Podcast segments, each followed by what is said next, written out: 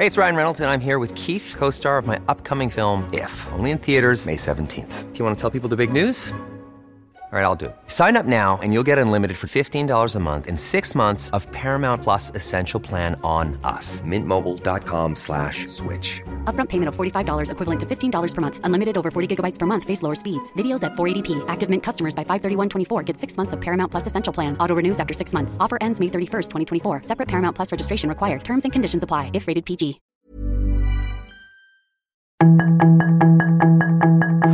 Tarde a tarde, lo que necesitas saber de forma ligera con un tono accesible.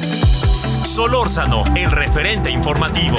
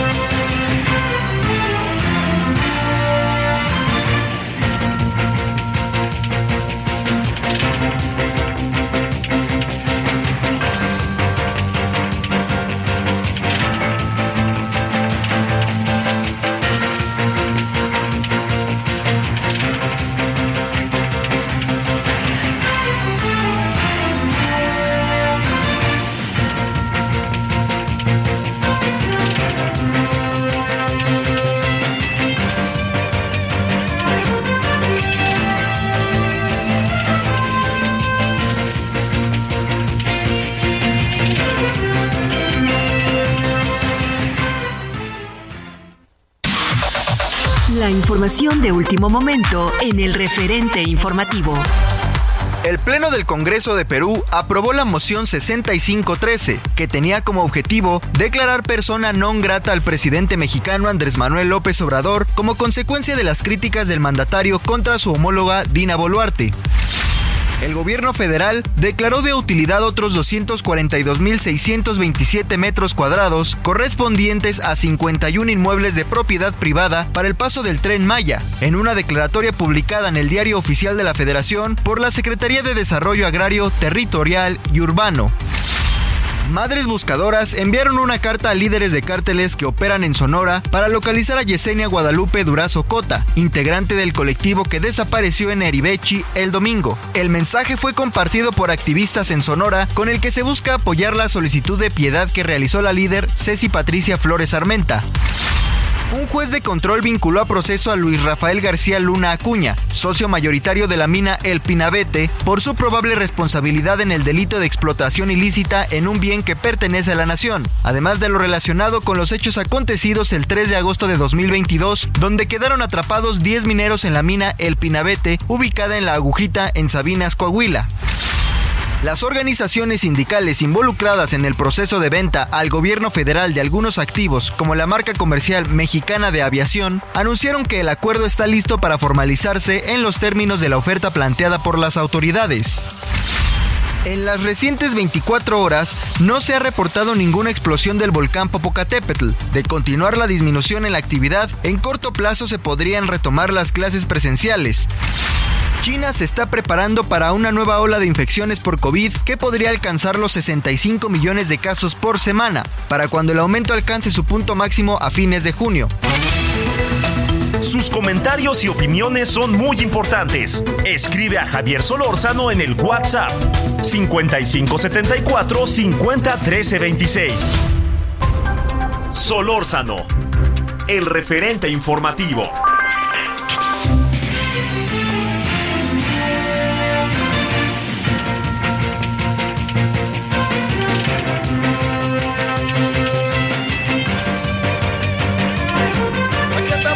Agradeciéndole que esté con nosotros. Ya escuchó parte de lo que ha pasado a lo largo de este día.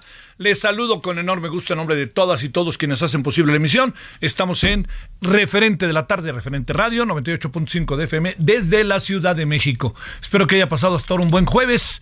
Mañana no hay clase. Porque es eh, lo que creo que desde él le decía, bueno, le he dicho todo el mes, ¿verdad? Que cuento, otra vez, bueno.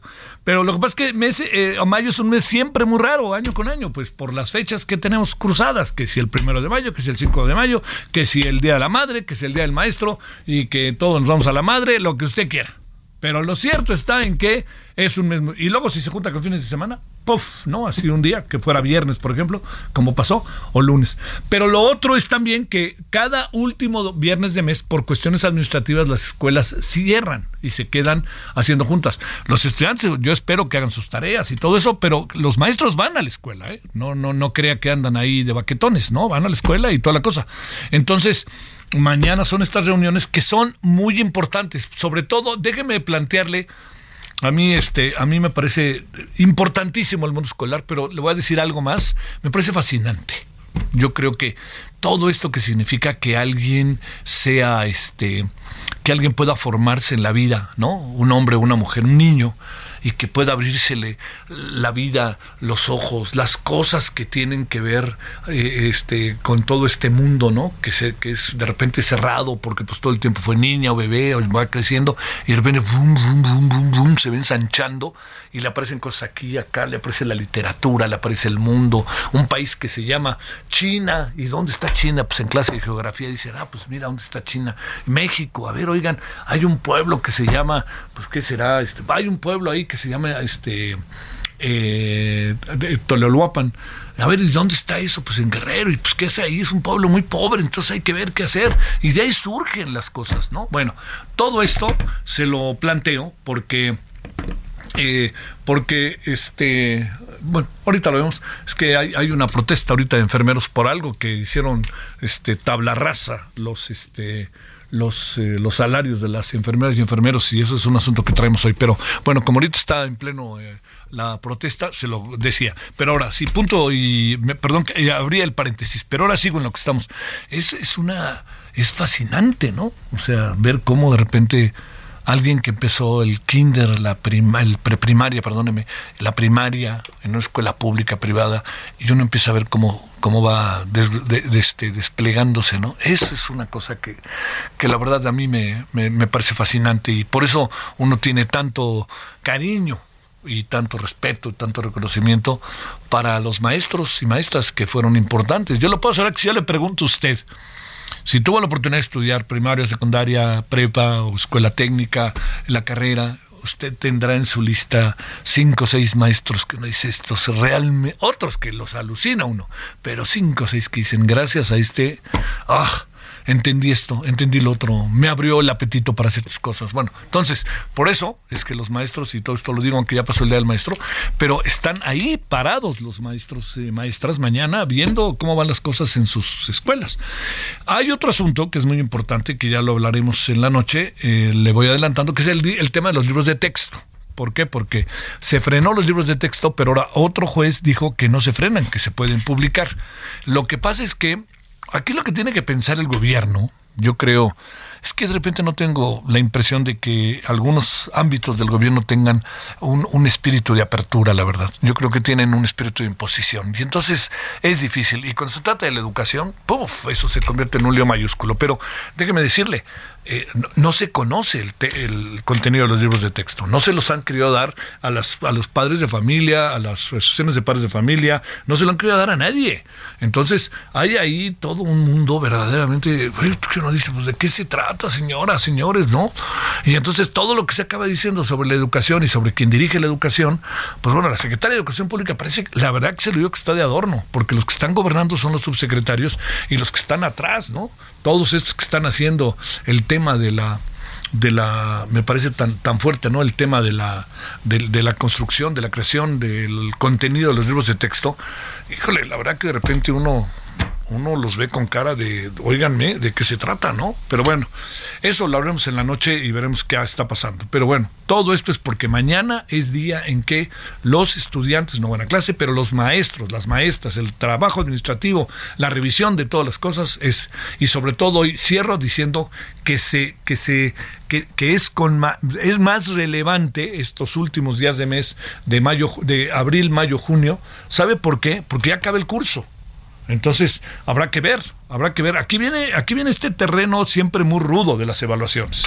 Muy rudo digamos, en primaria y secundaria más o menos ahí se va llevando, ¿no? Entre el sentido de la plática con el alumno, etcétera. En prepa ya los alumnos se ponen reacios, ¿no? A una calificación u otra, ¿no? ¿Por qué, ¿Por qué me pone esto y no me pone lo otro? En fin, todo esto que, que está ahí enfrente de nosotros, este, abusados porque ya está cerrando. Y entonces también, no sé si es FIFI o no, pero vienen las graduaciones a las cuales muchos alumnos y alumnas, pues este, y las familias, pues son muy, son, son muy sensibles a ello, les, les importa les importa que sus hijos puedan terminar la prepa. A mí me importó muchísimo que mis hijos terminaran la prepa.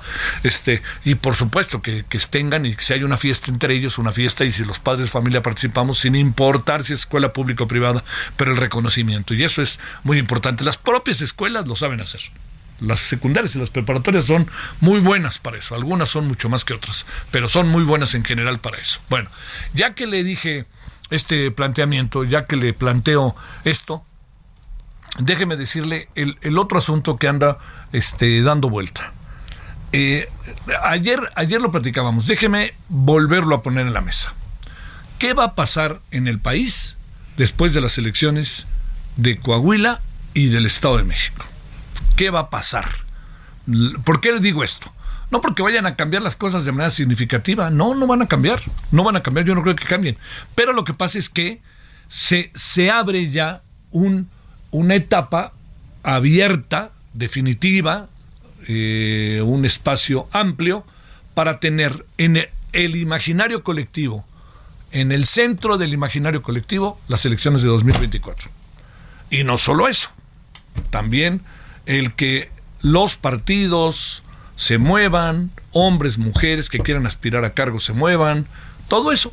¿No? Que se muevan ellos para un lado para otro, este, tratando de ya asomar la cabeza y que los vean, ¿no? Viene también en la segunda parte del año, que yo creo que esto es un asunto que pediría atentamente que por ningún motivo lo pasemos por alto, ni más ni menos que el tema de la elección en la, en la rectoría de la Universidad Nacional Autónoma de México. A ver, ¿por qué creo que es de tanta importancia? Pues porque se quiere meter por ahí, no nos hagamos, el gobierno. Y el presidente ha mandado dos o tres este, eh, eh, reflexiones, no reflexiones, pullas, para meterse ahí en la UNAM. Bueno, yo le diría, este, la UNAM tiene sus mecanismos de, de gobernabilidad interna que le son efectivos. No se nos olvide, la UNAM para elegir a su rector o rectora tiene un mecanismo de consulta interna. No lo deciden 10 honorables ciudadanos, acá estamos. No, ellos hablan con todos los candidatos, ellos hablan con la comunidad universitaria, hablan con representantes estudiantiles, hablan con todos, ¿sí? No, no llevan, no van, no van a las urnas para elegir al rector. Y yo creo que sería un despropósito porque si agarramos el tema de la movilización, ¿para qué quiere, no? Ah, por ahí uno es muy popular y venga de ahí. Ese es el que debe dirigir la UNAM, lo pregunto. Bueno, todo esto lo pongo en, en condición de usted para que sepamos que el segundo semestre, después de las elecciones del Estado de México, se va a poner rudo el asunto. Más rudo de lo que ha estado. Y voy a agregar algo más para que consideremos algunos de los escenarios. Y con eso nos vamos ya directamente con lo que traemos esta tarde. Eh, estamos con, con personajes que dicen yo quiero, ¿no? Y lo digo con, lo digo lo digo porque usted los conoce, ¿no? Que si Lili Telles, que si Santiago Krill, que si las corcholatas son los más afianzados, no nos hagamos ahí. El presidente hoy volvió a decir, yo no voy a tener, y si gana mi hermano, pues que gane mi hermano, yo no voy a meter. Señor presidente, no nos hagamos. Yo quisiera ver si gana alguien que usted no quiere, si no mete la mano. O si no, evita meter la mano antes y va todo dirigido para que gane el que usted quiere. Yo lo, ahora sí que yo ahora respeto. Lo digo con respeto, pero lo digo como no veo otra manera de que sea. Bueno, estos, esto que le, que le estoy planteando, pues en Morena habrá un zafarrancho interno. Eh, ya ha dicho algo el señor Ebrard, dice que pasando las elecciones inmediatamente él va a decir cuál es el mecanismo que él sugiere para que empecemos a echarnos a andar. Lo único que sí digo es que el piso no está tan parejo en Morena y lo saben, y lo saben. Oiga, a mí créame, el que gane en Morena, pues que gane y pues, pum, pues allá él, ¿no? Y ya veré yo si voto por él o no, pero uno no tiene derecho a meterse, pues es una decisión de ellos. Pero, pero, pero, abusado con esto que le estoy diciendo de lo que realmente está pasando. Eh, ¿Qué es lo que pasa con la oposición? La oposición, la oposición está lejos. Se lo vuelvo a decir, bueno, se lo he dicho dos veces esta semana, perdóname, ahí voy de necio. Lejos de las bases de presidente de la República. Está lejos de los sectores populares de este país. Está lejos de estos sectores campesinos, sectores populares que ven al presidente con expectativa, esperanza y hasta lo idealizan. Yo me pregunto, ¿usted cree que alguno de las personas que yo he mencionado, quizá Beatriz Paredes, pero usted cree que de todos los otros que levantan la mano, tienen que ver con los sectores populares de este país, que son el grueso de la población, que es el que va a dar el signo del resultado electoral, la determinación del resultado electoral. Yo la veo, que no. Pero bueno, es para pensar qué tan cerca, qué tan lejos está del grueso de la votación la oposición. O sea, a mí me pregunta, le diría que está bastante lejos, bastante lejos, y que no creo que por ahí pueda revertir algo. Yo creo que lo que puede revertir es simpatías a través de un proceso ciudadano, que los ciudadanos se sientan partícipes de él, y partícipes de él significa que todo el país en su conjunto. Hoy el presidente en estos sarcasmos que lanza, dijo, me pareció brillantísima la idea del millón de firmas, ¿no? Pues está pitorreando. O sea, trae, trae, como decimos en el fútbol, trae de mi hijo a la oposición. Lo trae verdaderamente de azapes.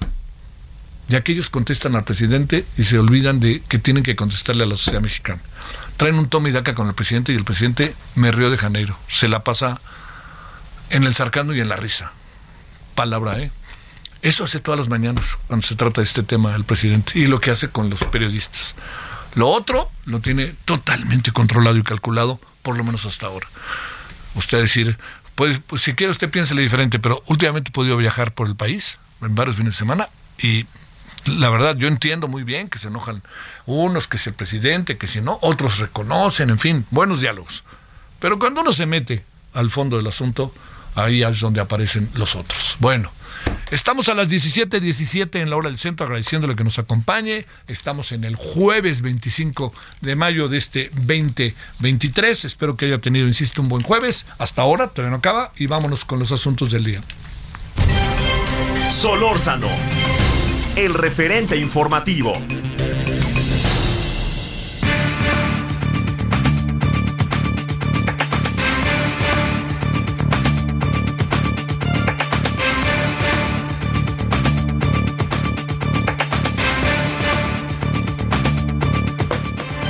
Vámonos con Gabriela Siller Pagaza. Ella es directora de análisis económico en Grupo Financiero Base.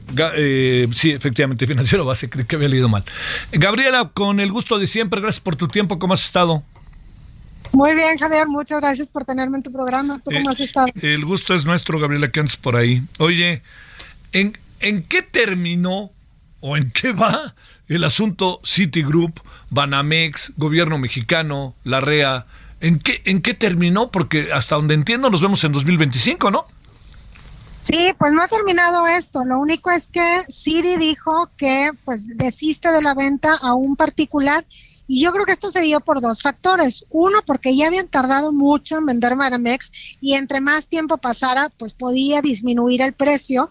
Y por otra parte también por la insistencia del presidente de que el gobierno lo podía comprar o que todos podíamos comprar Banamex. Esto que eh, generaba miedo sobre el propio banco y corrían el riesgo también de que disminuyera el número de cuentavientos y que bajara también su precio.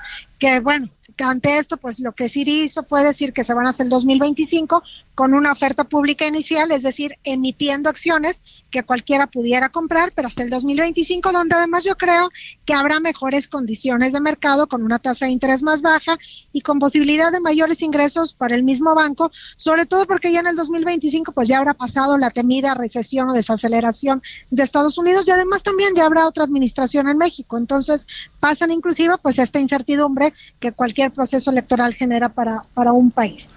A ver, la parte, eh, el gobierno, eh, digamos, en sentido estricto, todo indica que el gobierno ya no será un postor para la compra de City.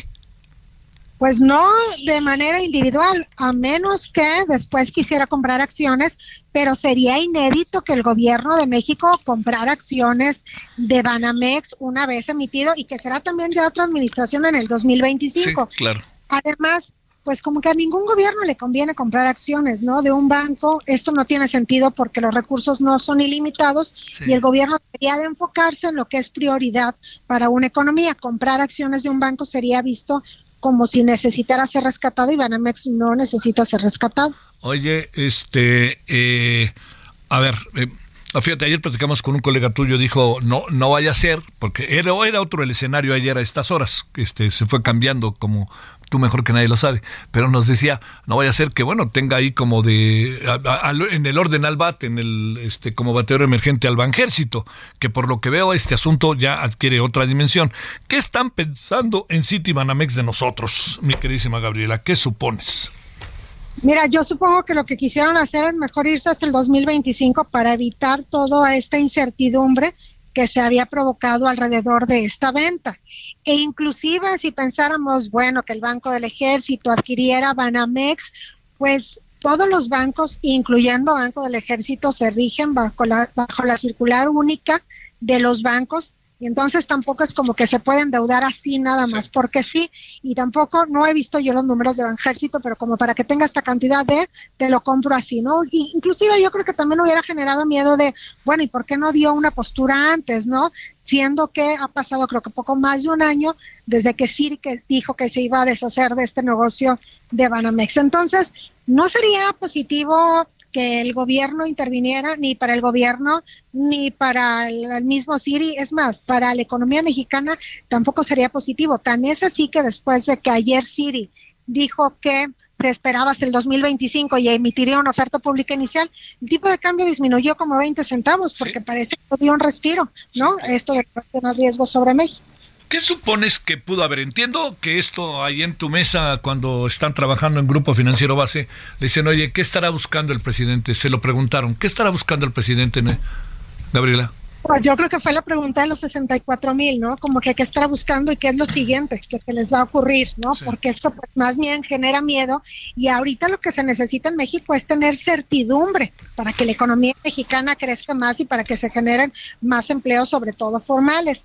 Yo no sé si a lo mejor también al ver que Banamex se había tardado en vender, pues de repente el presidente dijo, bueno, pues que el gobierno lo compre, al cabo el gobierno tiene la capacidad de endeudarse, pero pues comprar un banco, ya está el Banco del Bienestar, tiene el Banco del Ejército, entonces, comprar un banco no es un asunto de prioridad ahorita para el gobierno. Hay muchas otras cosas en donde pudieran generar un mayor gasto público en el sector salud, por ejemplo, donde ha caído 16% este año el gasto público. En educación hay muchas otras cosas y entonces aun y cuando los recursos fueran ilimitados, que el gobierno por supuesto que no tiene recursos ilimitados, pero aun y cuando fueran ilimitados, no le convendría ni al gobierno ni a la población ni a nadie que comprara un banco. A ver, para cerrar, Gabriela, agradeciéndote tu tiempo, ¿qué supones que pasó con que el señor del Grupo México dijo no, que el señor Slim ni se asomó, que los empresarios fuertes de este país, que tienen capacidad para comprarlo, simple y sencillamente se hicieron a un lado? ¿eh? ¿Qué supones que pudo haber pasado? Mira, yo no sé, pero inclusive eh, el hecho de que el presidente estuviera diciendo tanto, pues sonaba como una expropiación. Y simplemente la palabra expropiación genera miedo sobre una economía. Y yo creo que aquí también era la incertidumbre de, bueno, va a expropiar este banco y luego sobre cuáles otros irá, ¿no? Y entonces esto va a terminar siendo una expropiación bancaria y que otros sectores y demás. Entonces, yo creo que más bien fue la incertidumbre que se generó alrededor lo que terminó probablemente mermando todo el proceso. Y Siri fue muy inteligente y eficiente al decir que se van sí. el 2025 con una oferta pública inicial en lugar de venderlo a un particular, que en el Inter, inclusive en el camino, pues yo no descarto que sí terminen vendiéndolo a un particular, pero ya sin todo el ruido que se estaba generando sí. alrededor. Te mando un gran saludo, Gabriela. Gracias, igualmente Javier. Gracias, como siempre, por tu tiempo.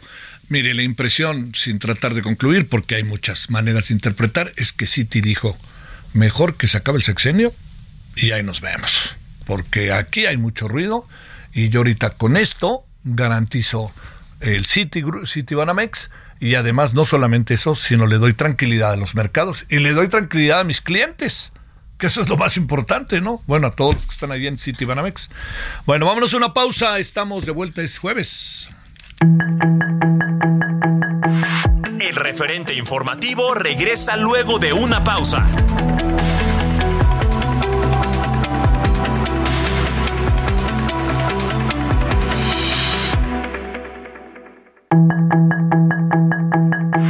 Estamos de regreso con el referente informativo.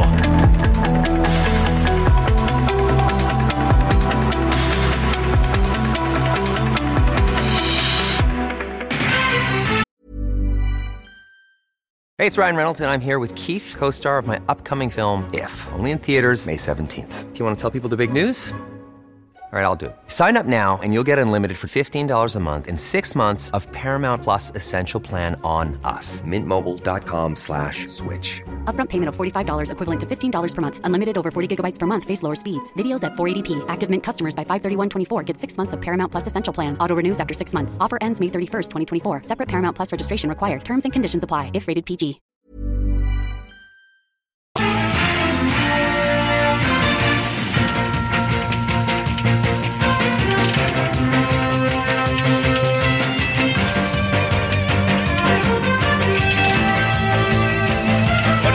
Vuelta y nos vamos directamente allá a Reforma, enfrente del IMSS, donde está Javier Ruiz. Cuéntanos, Javier, ¿qué anda pasando? ¿Por qué esta manifestación?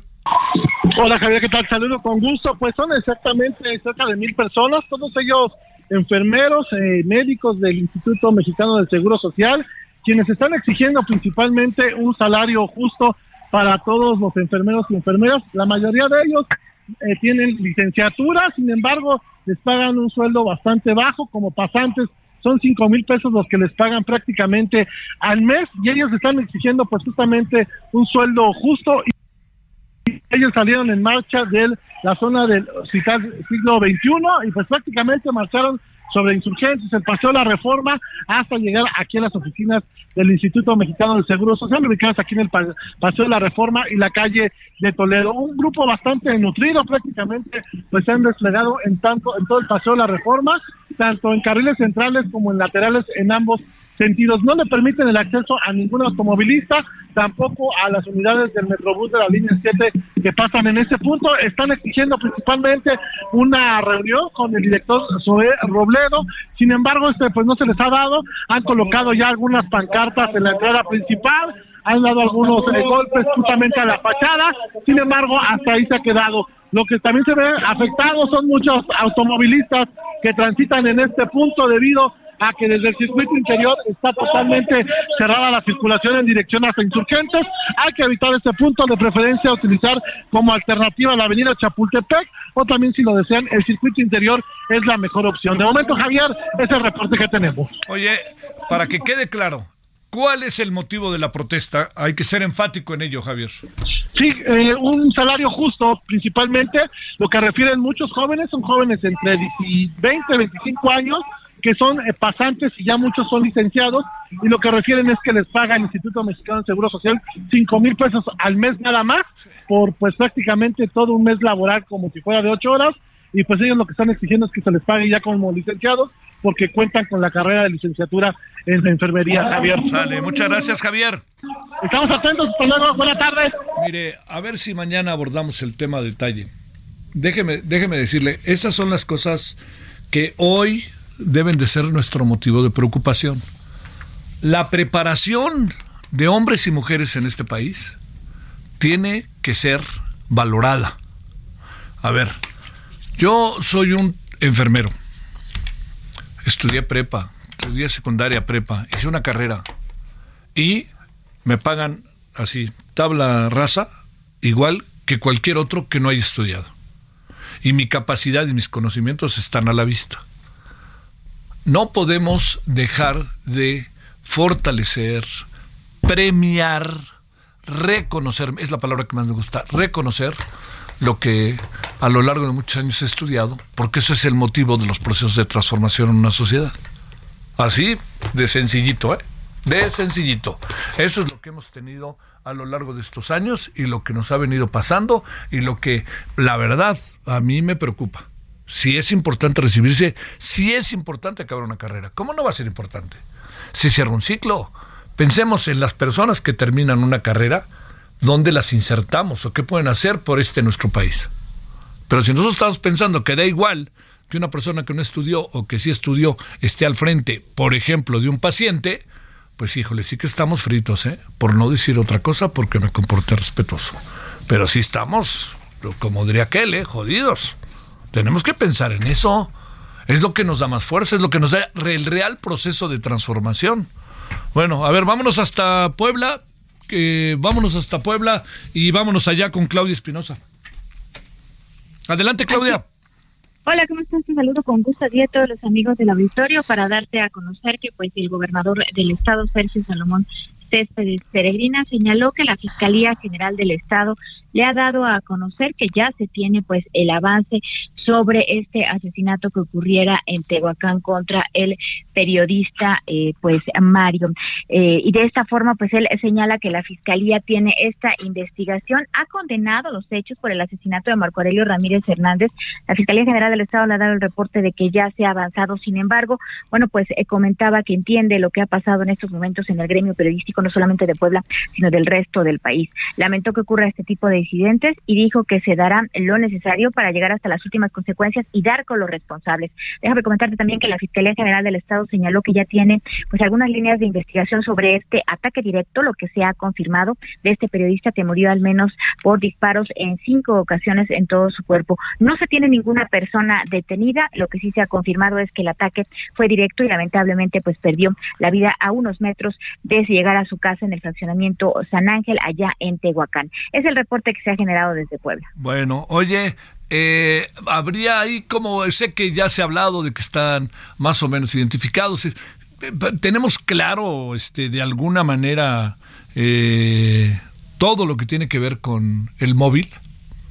No, todavía no han señalado el móvil. Hay que recordar que, bueno, pues esta persona había también participado como funcionario público, eh, como director de gobierno en general en el ayuntamiento de Tehuacán, en la administración municipal pasada, y esa podría ser también un móvil. Y por eso, pues el propio fiscal general eh, Gilberto Higuera Bernal señaló que estarán esperando hasta tener más indicios para ya eh, revelar si hubiera sido en su carácter de exfuncionario municipal la causa por la que lo asesinaron. No quisieron dar a conocer estos hechos, lo único que comentaron es que se han revisado cámaras de vigilancia de la zona y que, bueno, pues está muy cerca ya de las personas que le quitaron la vida a este periodista.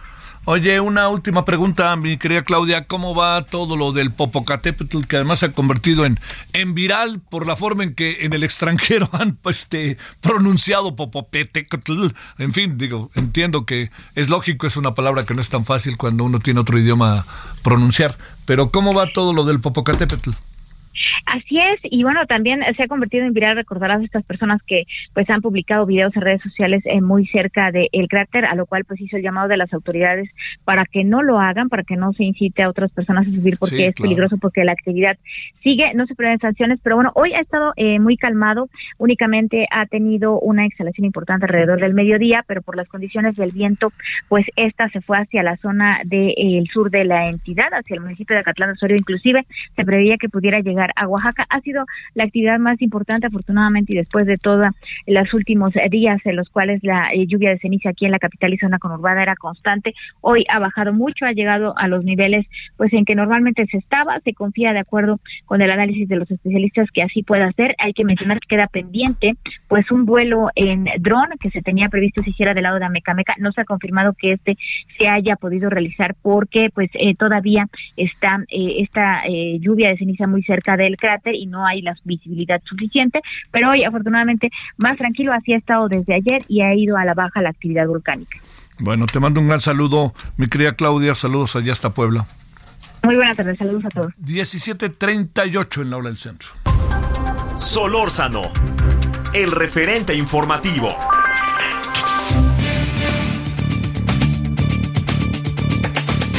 Bueno, la política exterior del presidente López Obrador, en mi opinión, está cargada de un cúmulo de contradicciones.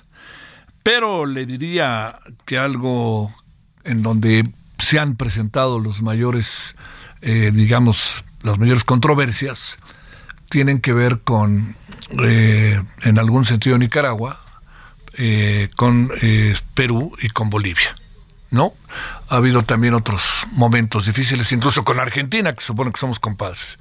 Este, pero todo esto lo cuento porque hoy dio una determinación el Congreso de Perú sobre declarar persona no grata al presidente mexicano y México ya contestó, como que es hasta casi que un privilegio y es un es, eh, que en, su vida parece que se hubieran imaginado que iba a pasar algo tan bueno para un presidente mexicano. Entonces yo lo cuento un poco con sarcasmo y ironía, pero quien sabe de esto es el doctor Juan Pablo Prado, investigador y vicepresidente de la Asociación Mexicana de Estudios Internacionales. Doctor Juan Pablo, ¿cómo has estado? Gracias por tu tiempo. Buenas tardes. Muy buenas tardes, Javier. ¿Qué tal?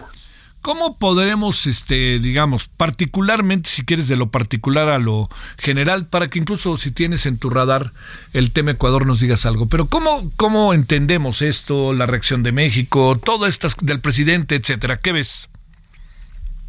Bueno, es un error más en materia de política exterior eh, que un país, a través de su Congreso, de sus instituciones, eh, señala el presidente Obrador como una persona no grata, pues es un desprestigio, sí, para Obrador, pero sobre todo para el Estado mexicano, porque el presidente representa al Estado mexicano en el exterior. Entonces, ese acto pues nos desvincula, nos aleja y nos hace perder todavía más espacio en el, en el entorno regional y global como ha venido sucediendo últimamente y peor todavía con cada vez más algidez conforme pasa el tiempo y conforme se acerca el fin del, del sexenio. Es decir, tenemos una política exterior que me parece errática y con errores crecientes en nuestro en nuestro entorno cercano.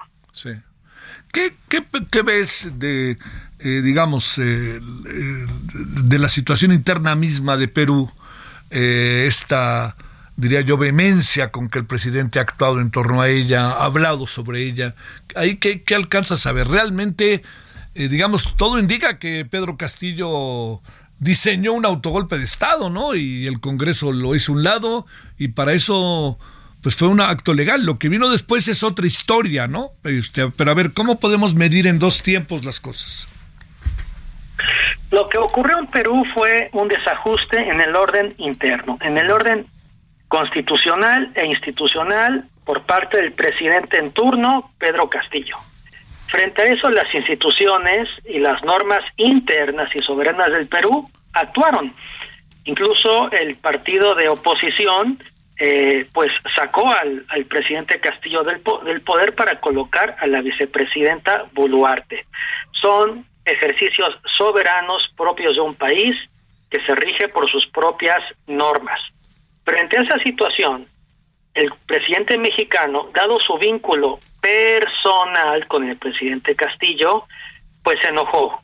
Y frente a ese enojo personal, pues hizo un acto de política exterior que implica a los gobiernos, a las personas, a las instituciones, en pocas palabras, de un tema que desde mi perspectiva Obrador lo ve como un tema personal pues está perjudicando relaciones bilaterales entre estados y además entre estados cercanos que venían trabajando de cerca desde hace bastante tiempo. A ver, eh, no se ve, no se ve, este, una salida, sino más bien al contrario, porque, digamos, este, ¿qué sería lo otro? Un proceso electoral, eh, el Congreso, hasta donde entiendo, está dividido, ¿no? Pero hay un consenso del Congreso de declarar persona no grata al presidente mexicano. allá también adentro empieza a haber una corriente de opinión, incluso de quienes uno presupondría verían con simpatía a López Obrador, ya abiertamente haciéndose un lado por lo que consideran una intromisión, ¿no? Es correcto. Si bien Obrador tenía cierto estatus en, la sociedad y en la política anterior peruana en términos relativamente positivos, conforme pasa el tiempo y conforme Obrador hace referencias a situaciones en Lima y, y en ese país hermano andino, la imagen del presidente Obrador y en consecuencia de México continúan deteriorándose. Es decir, aquí nadie gana y quien pierde sobre todo es México, su imagen y precisamente estos vínculos que tanto trabajo han costado formar se nos están yendo de las manos, lo cual, repito, no, no beneficia a ninguna de las partes. Híjole, híjole, ¿hacia dónde vamos, doctor? Vamos hacia una crispación política dentro. Eh, se perdió la llamada. A ver, otra vez, vamos a una crispación política y ahí se cortó, pero estamos de vuelta, doctor. Sí, vamos hacia una crispación política a nivel nacional, en América Latina y a nivel regional. Las piezas se están moviendo, las emociones están a flor de piel y eh, el, el, el contexto es complejo. Hay inestabilidad política en Perú, ahora en, en Ecuador, que va a haber elecciones, eh, y en definitiva eh, es muy difícil lo que está sucediendo en América Latina y estamos cada vez más lejos de aquellos viejos sueños de colaboración, integración, eh, que hace, hace tan pocos meses veíamos cerca, de diciembre para acá, y tras la crisis peruana, lo que ha sucedido con la Alianza del Pacífico está, está lejos de cohesionarse, mientras que Brasil está posicionándose y China está ganando terreno en este espacio territorial que es nuestra América Latina.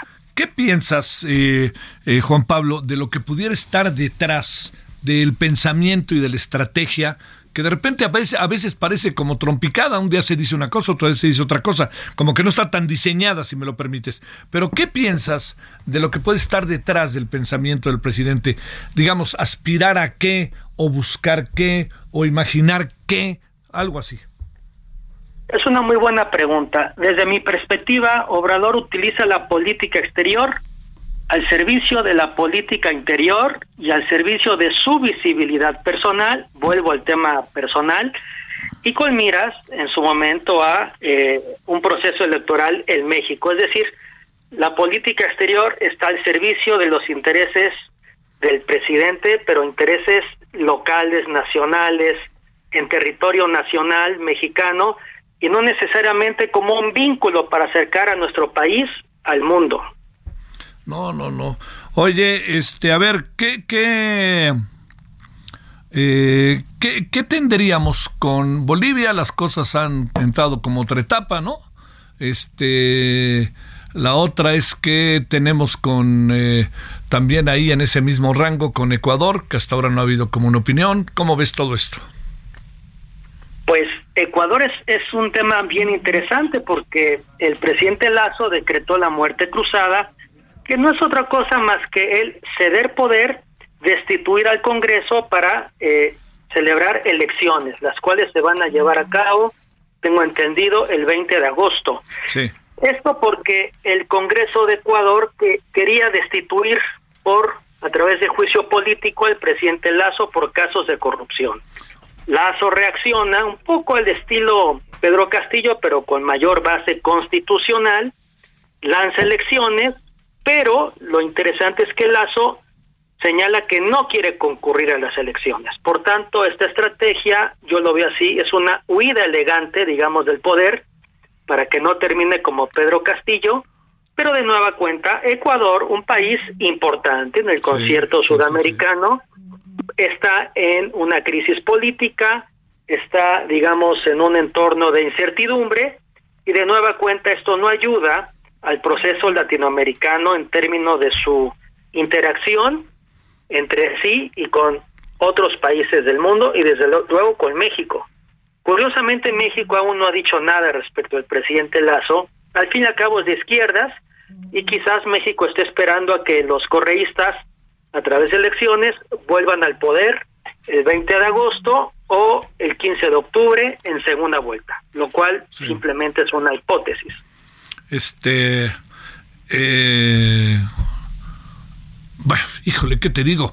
Eh, el asunto estoy pensando, este doctor, cómo vamos a, a salir de este entuerto hasta que acabe el sexenio, ¿no? O, qué va a pasar? Y te diría dónde está la Cancillería. Bueno, la Cancillería está en muchas cosas, sobre todo está, eh, ¿cómo lo podremos decir? El, canciller está haciendo una gira, no internacional, pero sí nacional, con los fines que ya, que ya conocemos, y por tanto nuestra política exterior está, pues, buscando eh, existir, pero sin realmente hacer cosas significativas, ¿no? Y conforme aumentan los gobiernos de izquierda en América Latina, como quizás ocurre en Ecuador, pues más nos desintegramos. Eh, salvo el liderazgo brasileño, yo no veo que América Latina aproveche esta ola, ola rosa de izquierdas, que desde mi visión no necesariamente son gobiernos de izquierdas los, quienes presiden América Latina, y se pelean se eh, molestan entre sí. La Alianza del Pacífico, hoy en desgracia, es un buen ejemplo. Y por tanto, estamos en un contexto de, de desorden, de desestructuración, en un mundo complejo y en donde se necesita de una América Latina más cohesionada frente a enormes desafíos globales. Y México, pues México no está presente. Doctor Juan Pablo Prado, gracias que estuviste con nosotros, Juan Pablo. Un bueno, un placer. Gracias, eh, Juan Pablo. Eh, Fernando Sentíes es eh, el CEO de Amitai. Fernando, gracias. ¿Cómo has estado? Hola, Javier. Muy bien. Muchas gracias. ¿Tú qué tal? Gracias por la invitación. Al contrario. Oye, nos llamó mucho la atención este estudio que hicieron de los la encuesta nacional de calidad regulatoria e impacto gubernamental en empresas el encrige de con base del INEGI lo que ustedes han señalado como tú como CEO de Amitai, respecto a los altos, yo digo, los altos eh, niveles de corrupción que todavía existen en las empresas, hasta donde entiendo, o que existen, no que todavía, sino que existen. ¿Qué piensas, Fernando? Sí, mira, efectivamente sigue, bien, sigue la incidencia de actos de corrupción en donde los empresarios, tanto chicos como pequeños, eh, se ven involucrados en actos de corrupción cuando interactúan con el gobierno siguen siendo altísimos, arriba de, de, de 15 mil por cada 100 mil eh, unidades. Es decir, es altísimo, sigue siendo muy alto. Y estos son eh, nada más de la experiencia, es decir, las personas que se han visto involucradas en actos de corrupción. Y eso va desde, por ejemplo, pequeñas eh, eh, este, empresas, microempresas, una tienda de abarrotes, eh, que le tiene que dar dinero a un inspector para que no le cierren su negocio, hasta los grandes, grandes corporativos que participan en, transacciones de obras públicas con el gobierno. Dicho de otra manera, no hay candados o qué, cómo, por qué pasa esto, o, por, o la cadena es interminable, Fernando, y uno sigue al otro y el otro sigue al otro y el otro sigue al otro y no se ha parado esa cadena de corrupción que pasa por los gobiernos y pasa por los empresarios. Mira, sí, eh, eh, es, es, muy buen punto, Javier. Fíjate, lo que sucede en mi opinión es lo siguiente. A, eh, a nadie le conviene, a ninguna empresa le conviene la corrupción. O sea, las empresas no participan en la corrupción por gusto, sino por necesidad. ¿A qué me refiero con esto? Las empresas que se benefician de la corrupción son solamente aquellas que están siendo beneficiadas con las contrataciones públicas. Eh, pero, pero fuera de eso, eh, a todas las demás empresas nada más las encarece el, tener que estar dando sobornos desde a los inspectores hasta tener que dar eh, grandes sobornos por participar en una licitación pública pues encarece el costo de hacer negocios, entonces a nadie le corresponde. Lo que sucede es que las empresas normalmente reaccionan a lo que está sucediendo desde el gobierno. Y déjame ponerte un ejemplo. En el 2018 eh, eh, dijo Irmeréndira Sandoval que las contrataciones públicas eran del 69% y que era altísimo y que lo iban a reducir cuando menos al 65 o al 60%. Bueno, adivina qué, ya no están ni en el 60 ni en el 65, están en el 81%. Y, y lo peor es que eh, no se hacen, se hacen asignaciones directas, ya no se hacen por Compranet, y además nos, nos ocultan lo que está sucediendo con esas contrataciones, hasta que viene eh, una organización civil y descubre todo lo que está sucediendo y cómo los beneficiados pues son eh, este eh, personas allegadas al poder. Y eso es lo que sucede, las empresas este, reaccionan al son que les marca el gobierno. Oye, para eso nos servía entre otras cosas el INAI, ¿no? Exactamente, eh, sí, el Sistema Nacional de Anticorrupción, eh, que están tratando de desmantelar el INAI y todo, todo lo que tenga que ver eh, con transparencia, pues lo están precisamente tratando de, de callar, ¿no? En breve. Pero es un derecho de nosotros, los ciudadanos. En breve, muy en breve se puede, Fernando. ¿Hacen algo los empresarios, las empresas, para evitar todo este círculo vicioso o están entre la espalda y la pared? No, sí hacen, y hacen, en mi opinión, bueno, no todos, también hay que entenderlo, o sea, hablar de los empresarios es como hablar de las personas, hay buenas y malas. Eh, pero en términos generales, eh, la mayoría de los empresarios, sobre todo las empresas grandes, han implementado programas de cumplimiento y algunos muy robustos que han dado resultados muy efectivos. Eh, sin embargo, incluso estos estos grandes eh, eh, grandes empresas generan una, una espiral virtuosa ascendente, obligando a sus aliados, ya sean comerciales o proveedores, a alinearse a esos programas de cumplimiento. Sale. Pues bueno, seguiremos, Fernando, si te parece, y gracias. Al contrario, Javier, muchas gracias a ti por la invitación. Hasta, hasta luego. Hasta la noche, adiós. Hasta aquí Solórzano, el referente informativo.